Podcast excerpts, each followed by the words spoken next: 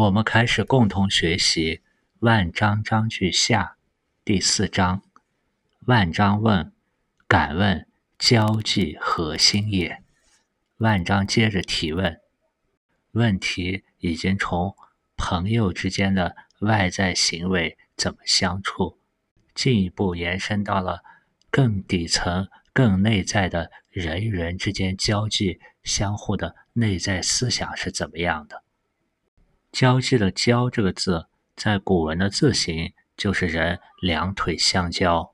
交的本意是交叉，这里可以理解为人与人之间的交往交流。下面我们再说文解字，解一解这个“交际”的“际”。交际的“际”这个字形，左边是个左耳旁，右边画的是个祭台的形状。在字的偏旁中，我们经常会碰见。左耳旁，右耳旁，其实左右耳旁跟耳朵没有什么关系。在台湾的教科书还保留有左腹右翼的说法。左耳旁是从“腹”这个字演化而来的，“腹”就是物富民康的“富”。富字最早是个象形的独体字，它的字形是地平面上一座一座的山峰，然后把这个图形立起来了。后来“复”字演变成上面是追逐、追赶的“追”，走之上面的那个部分，下面是一个“十”字。从“复”字最早象形的字形就可以看出，它是跟土山、丘陵、登台阶和高下有关系的。由于“复”字字形里有很多座山，后来“复”字被引申为物质财富富足，因此我们有。物富民康这个成语形容那里物质富足，百姓康乐。这是左耳旁，右耳旁是都邑的邑这个字的变体。邑是上面一个口，下面一个巴山蜀水的巴字。都邑的邑这个字呢，字形又是上面口代表城池，下面这个巴代表跪坐在那的人。因此，邑这个字形成的右耳旁，经常跟城郭。地域、地名有关，比如说邦国的邦、都城的都、城郭的郭、郡县的郡等等。无论是左耳旁还是右耳旁，它们都叫偏旁。古人分的比较细，把左右结构的合体字，左边的称作偏，右边的称作旁。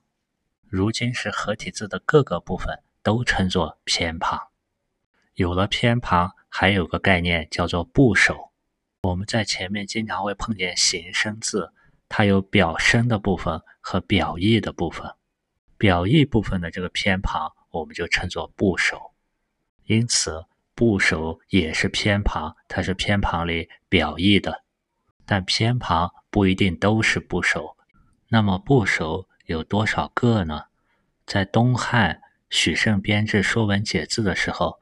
他把他所收录的九千多个汉字归纳出了五百四十部，五百四十部是来自阴数为六，阳数为九，六九五十四，因此他凑了五百四十类，每类选一个部首，就形成了五百四十个部首。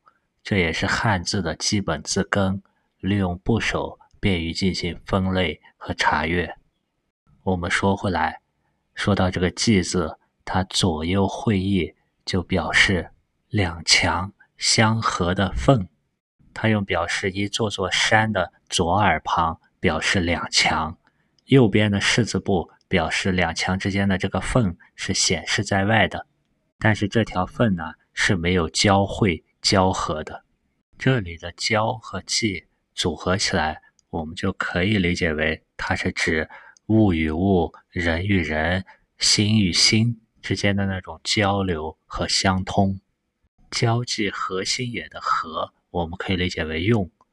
万章这里是问，交际应该用抱着、怀着什么样的心呢？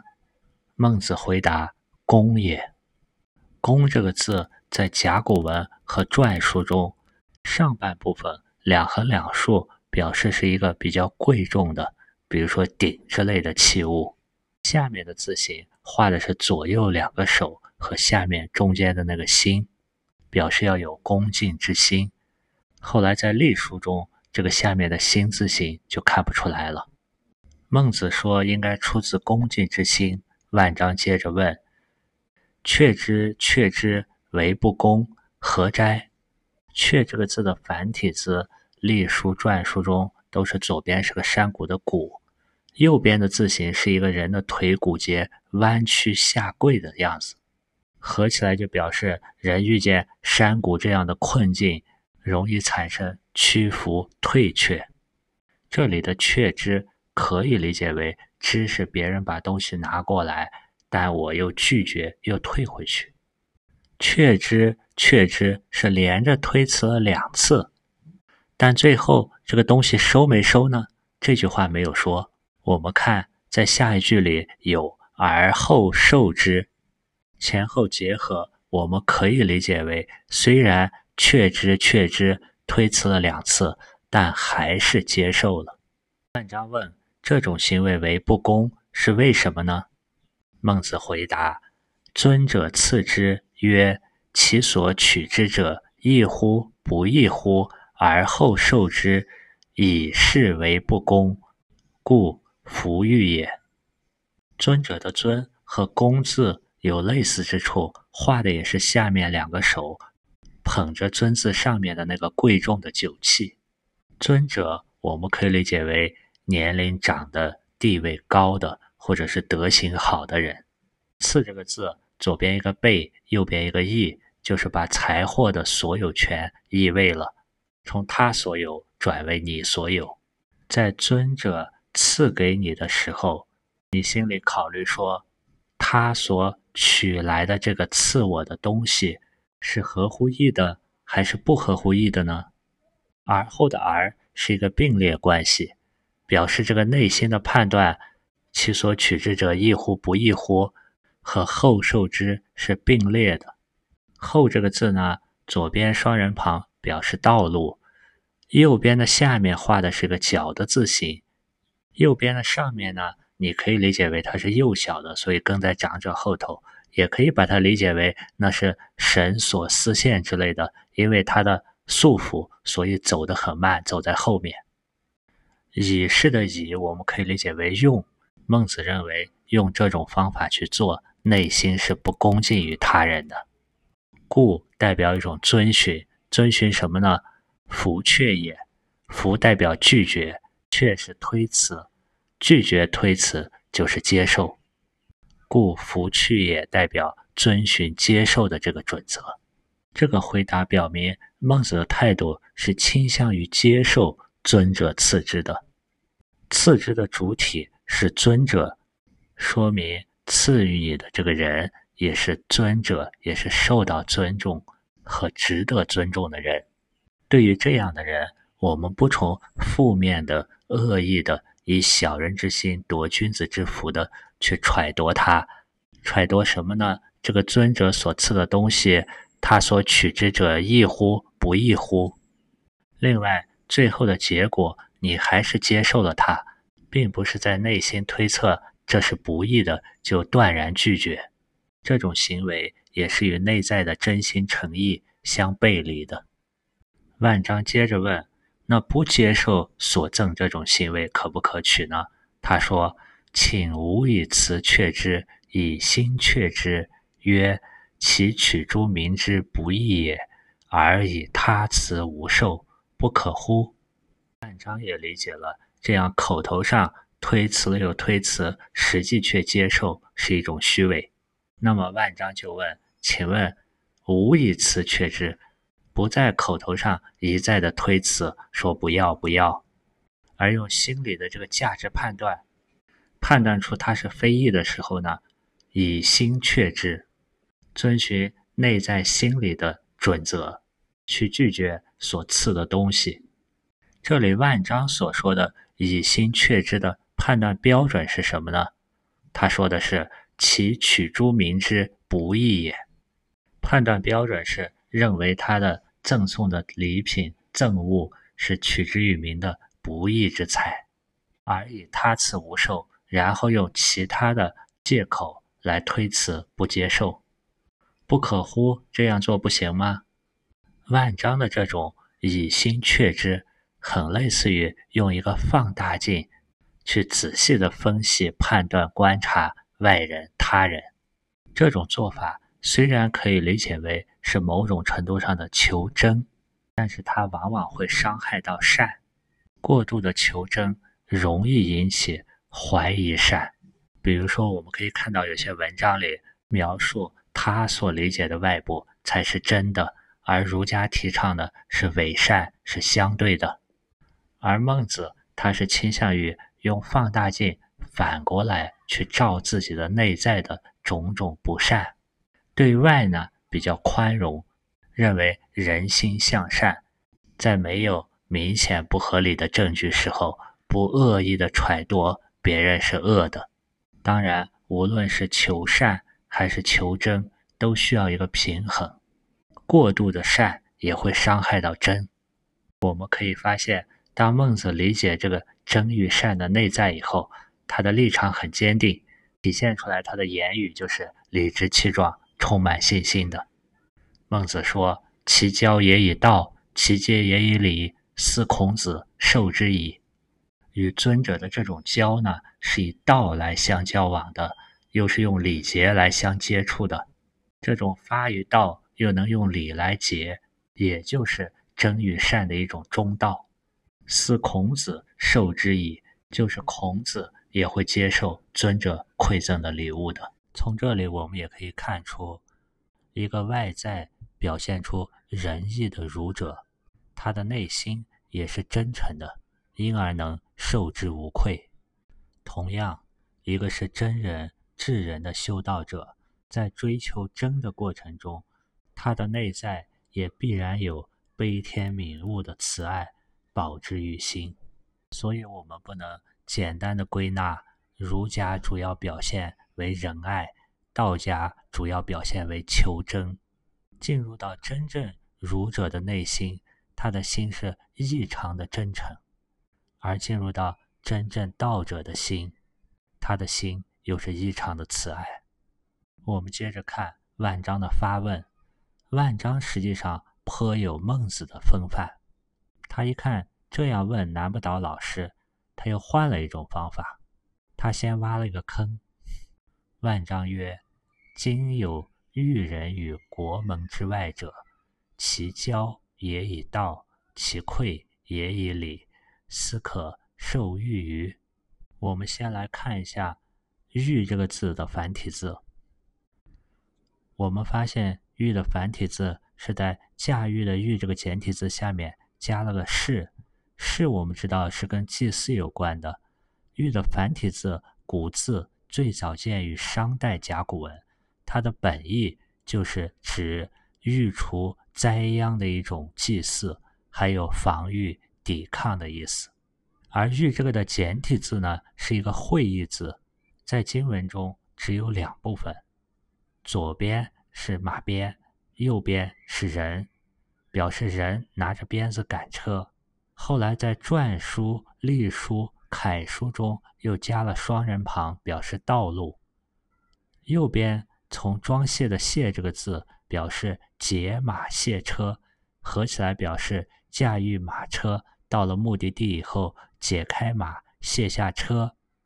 装卸的“卸”这个字，它的左下是代表指脚站在那里，左上呢是马车的一些配件，右边是一个人坐着驾驭马车的身体的形状。合起来，“御”的本意是驾驭马车，本意还引申有治理、统治之意，因为帝王是离不开马车的领导者。所以扩充意义到与帝王有关的事物，御也是古代的六艺之一，指驾车的技术。六艺是指礼、乐、御、射、书、数。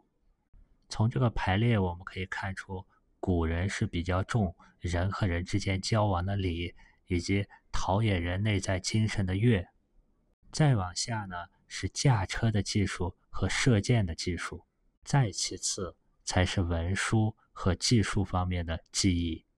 我们从“国门”的“国”这个字就可以看出，国的周围一圈四周是有边界的，这些边界上通行的门就叫做国门，因此国门离中心比较远，属于国之边界、国之边疆。这里可以理解为无人之处，比较偏僻的地方。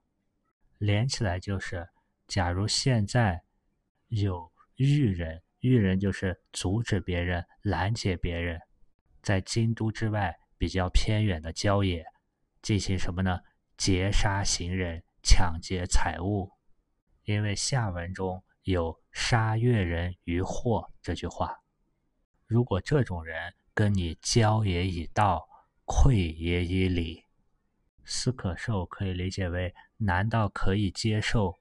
欲就是指这种杀人抢劫的人，他的给予吗？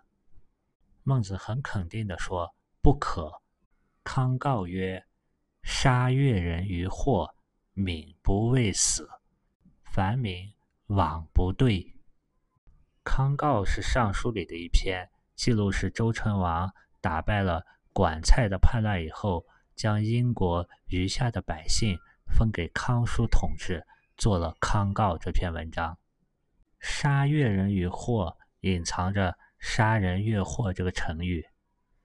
越这个字是个形声字，走表意，表示奔走或者跨越。右上方的那个念作越，它同一个金属金字旁一个越，斧月的月。本意是越过，引申为抢劫、杀越人于货。这句话可以理解为杀人在于谋取他的货物。这个货物呢，可以指货物，也可以指钱财。在这样理解中，越是一个语气词，一个虚词。而在成语“杀人越货”中，越就是一个动词性的抢的意思。因为“杀人越货”里头没有这个“鱼”字了。民不畏死的民可以理解为强横扰乱。凡民的凡这个字，在甲骨文和金文中是一个洗脸的盘子，或者是盛物品的一个大的器皿，东西都能搁在里面，因此引申为所有的。迷惘的惘这个字是个形声字，古文的字形像一张捕鱼或者捕鸟的网。里面的这个网表深，本意它是渔猎用的网，因为网的线很细，相对的空洞很大，引申为一种空洞迷茫。比如说“学而不思则罔”，这种网的空洞很大，也引申为没有。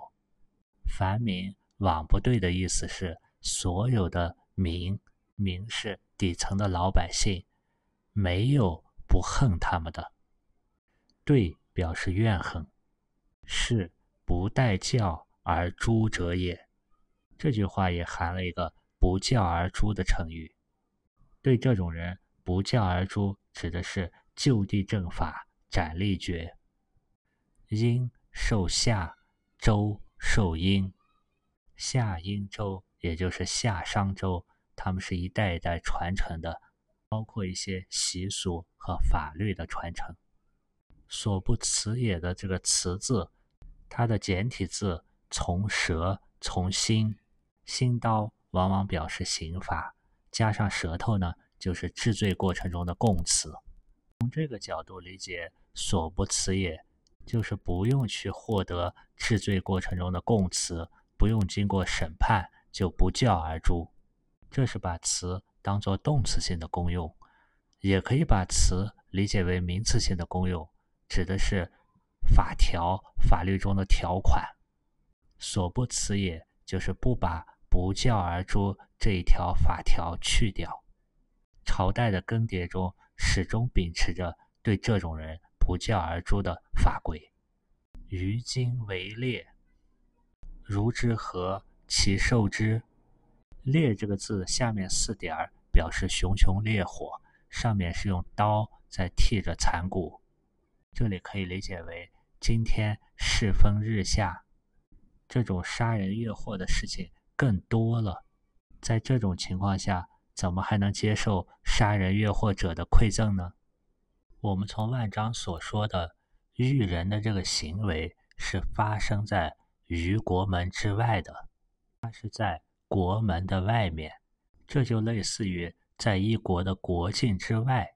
现在我们国家的边境口岸还往往立有国门，在边境之外，这些杀人越货的施行者很可能是本国之外的人，或者是无国籍的人，而针对的对象又是无辜的本国的或者他国的商旅，这也有点类似于今天在公海里进行抢劫、杀人的海盗，因此。对他们的处罚是不教而诛。对于他们的馈赠呢，孟子说：“怎么能接受呢？”孟子的这个回答正中万章的下怀。万章接着问：“今之诸侯取之于民也，犹豫也。”这句话里“犹豫也”的“犹”字是一个形声字，本意是一种猴类动物，这里可以理解为如同。万章是说。今天的诸侯从百姓那里索取物资，就如同那些杀人越货的强盗一样。万章是把诸侯比作了那些杀人越货的真的强盗，需要不教而诛的那些育人于国门之外的强盗。我们可以发现，万章这里是主观的把诸侯和玉的概念进行了等同，同时。否认了诸侯有劳心的一面，在前面的学习中，我们学过，对社会的付出有劳力的，也有劳心的。万章接着说，如果从形式上，苟善其礼记义，如果完善他们的礼和交际，这里的礼和祭呢，我们可以把它都当成名词性的功用，也可以当成。一名词性的，一动词性的功用，比如说按照礼的行为去交际，或者是依礼进行交往、交际这种行为。四君子受之，敢问何说也？那君子如果接受了，请问这又该怎么说呢？因为在前面公孙丑的章节，我们也知道孟子曾经在宋国受了七十一斤。在薛国也受了五十亿金，他也是接受过诸侯的赠金馈金的。万章在这里是当仁不让于师，直接质问。孟子曰：“子以为有王者坐，将比今之诸侯而诛之乎？”子是对男子的尊称，这里是称呼万章。王者，我们可以理解为。王是动词性的，能够王天下的人，也可以把王理解为推行王道的人。坐这个字，最早甲骨文的字形画的是人衣领的形状，用衣领的变化来描述人从坐着一下站起来的动作。这里可以理解为兴起。将笔的将可以理解为动词性的将要拿。将比的比的字形。是两人站成肩挨着肩，这里可以理解为比是一个人挨着另一个人，连着另一个人。和人站立形状还有关的字，比如说北方的北，北的字形就是两个人背对着背，后来北假借为指北方。而跟从的从这个字呢，是两个人，一个人跟在另一个人的后面，排成一队。跟从着走路，这里孟子是对万章说：“你以为当有圣王兴起的时候，将会把那些诸侯面朝着你，肩挨着肩排成一行那样挨个去杀掉吗？就像我们今天看一些影视作品，将要处斩多人的时候，都是排成一排进行比而诛之，其教之不改而后诛之乎？”教这个字和改这个字右边类似，都是手拿着棍棒，手拿着棍棒表示进行督促。教育的教，督促的对象是左边的孩童，表示对孩童的学习进行教育。而改这个字，督促的对象是自己，表示自我的改正。孟子是说，对这些诸侯，是不是应该教育了他们，他们如果还不悔改，再进行诛杀呢？这是从杀人越货者和诸侯他们概念不同而应该有所区别。而后又从具体行为上，孟子说：“夫谓非其有而取之者，道也。”非其有从字面上可以理解为不是他所有的。如果把非理解成违背，也可以理解为违背其应该有的那个道义，应该有的那个本性，而去占有取之。这是道的行为，也是道的定义。它是既有犯罪动机，又有犯罪行为，是一种真道，是一种需要不教而诛的大恶。言外之意呢？虽然今天的诸侯取之于民，有可能是有不义的地方，然而圣王兴起，也不会比而诛之，把他们一律杀掉，也会要教之不改而后诛之。这些诸侯是和那些真道不待教而诛之者的是不同的。充类至，义之尽也。充满的“充”这个字，我们在前面出现过，它下面是个儿。代表小孩，上面是个云，表示小孩已经长大成人，引申为充满、充足。充类的类这个字是个会意字，从犬表示种类相似，因为各种狗它的种类很多，但外形都比较相似。从米表示米是粮食的一个大类，因此它的本意是种类形体相近，不易分辨。质。可以理解为那个极点、终点，充类质合起来可以理解为充分的扩而充之，以及类推到了那个极点、终点，它就变成了意之尽也。尽这个字的字形是手拿着一块冰，把冰一滴滴都融化到下面的那个器皿中，完全融尽，一滴不剩。如果把意比作那块冰，那么意之尽也可以理解为，这就是意已经偏到很偏了，不是意的中道。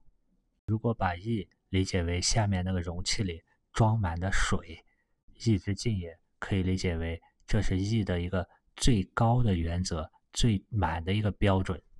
我们现在有一个成语，就是出自这里，叫充类至尽。充类的意思是推究同类的事理，而至尽呢？就是推理到极精密处，到那个极点，合起来表示对事物进行充分的到极点的推论。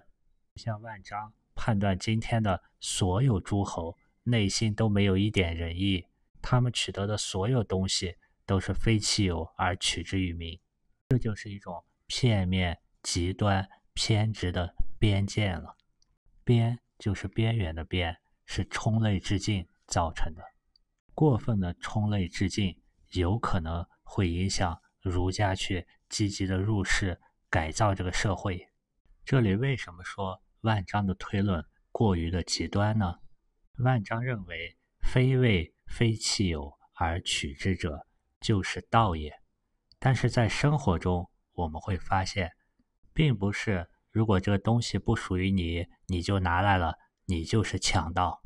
比如说。你借用他人的东西，甚至在你们关系很熟或者亲人之间，有可能是你不告诉对方就把别人的东西拿来用了。再比如说后面所说的狩猎，大自然中的动物也不属于你，你通过狩猎把它捕获归你所有，也不能说猎户都是强盗。况且我们人来到世上本来就是一无所有而来。可以说，世间的万物都是非其有而取之。如果我们把非汽油理解成违背那个道义，也并不能说这样就是强盗了。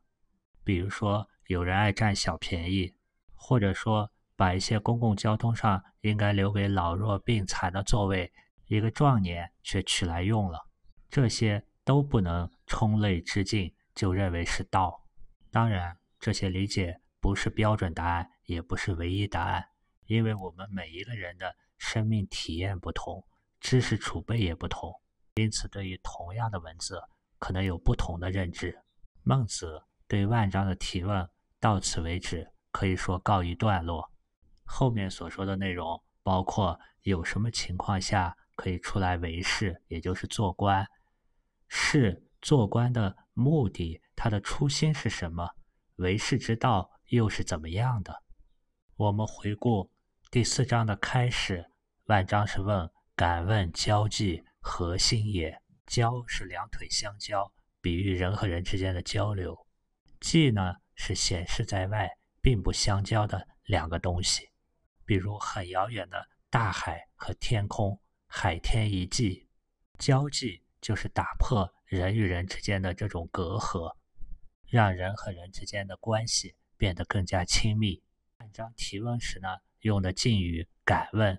孟子到最后回答的时候，对万章也称呼以男子的尊称“子”进行称呼，这就是相互之间以礼恭敬。另外一个比较有意思的字，就是这里出现的“盗贼”的“盗”。我们在语文课上，有时候语文老师也会说。盗和贼这两个字是人们用的用的用反了，因为盗这个字，我们从字形上看，上面那个刺呢，是人跪坐在那，对某一个东西垂涎三尺。这个盗准备把下面别人的器皿占为己有，就是非其有而取之。而贼这个字呢，画的字形是右边的人拿着兵戈，为了击毁或者抢夺左边的财物。从最早的会意造字可以看出，盗只是偷窃财物，而贼呢，却是要拿着兵器，要伤人性命，杀人越货。在这一章里呢，万章也是把杀人越货的贼的概念类推到了非弃有而取之盗的概念中。因此，孟子也反驳，杀人越货和非弃有而取之的盗是不同的，非谓。就是不是像万章所说的那样，而在现代汉语中，我们往往把偷东西叫做贼，把抢东西叫做盗，两个字的意思已经发生了互换，他们的意思颠倒过来了。好了，我们今天的内容就是这样。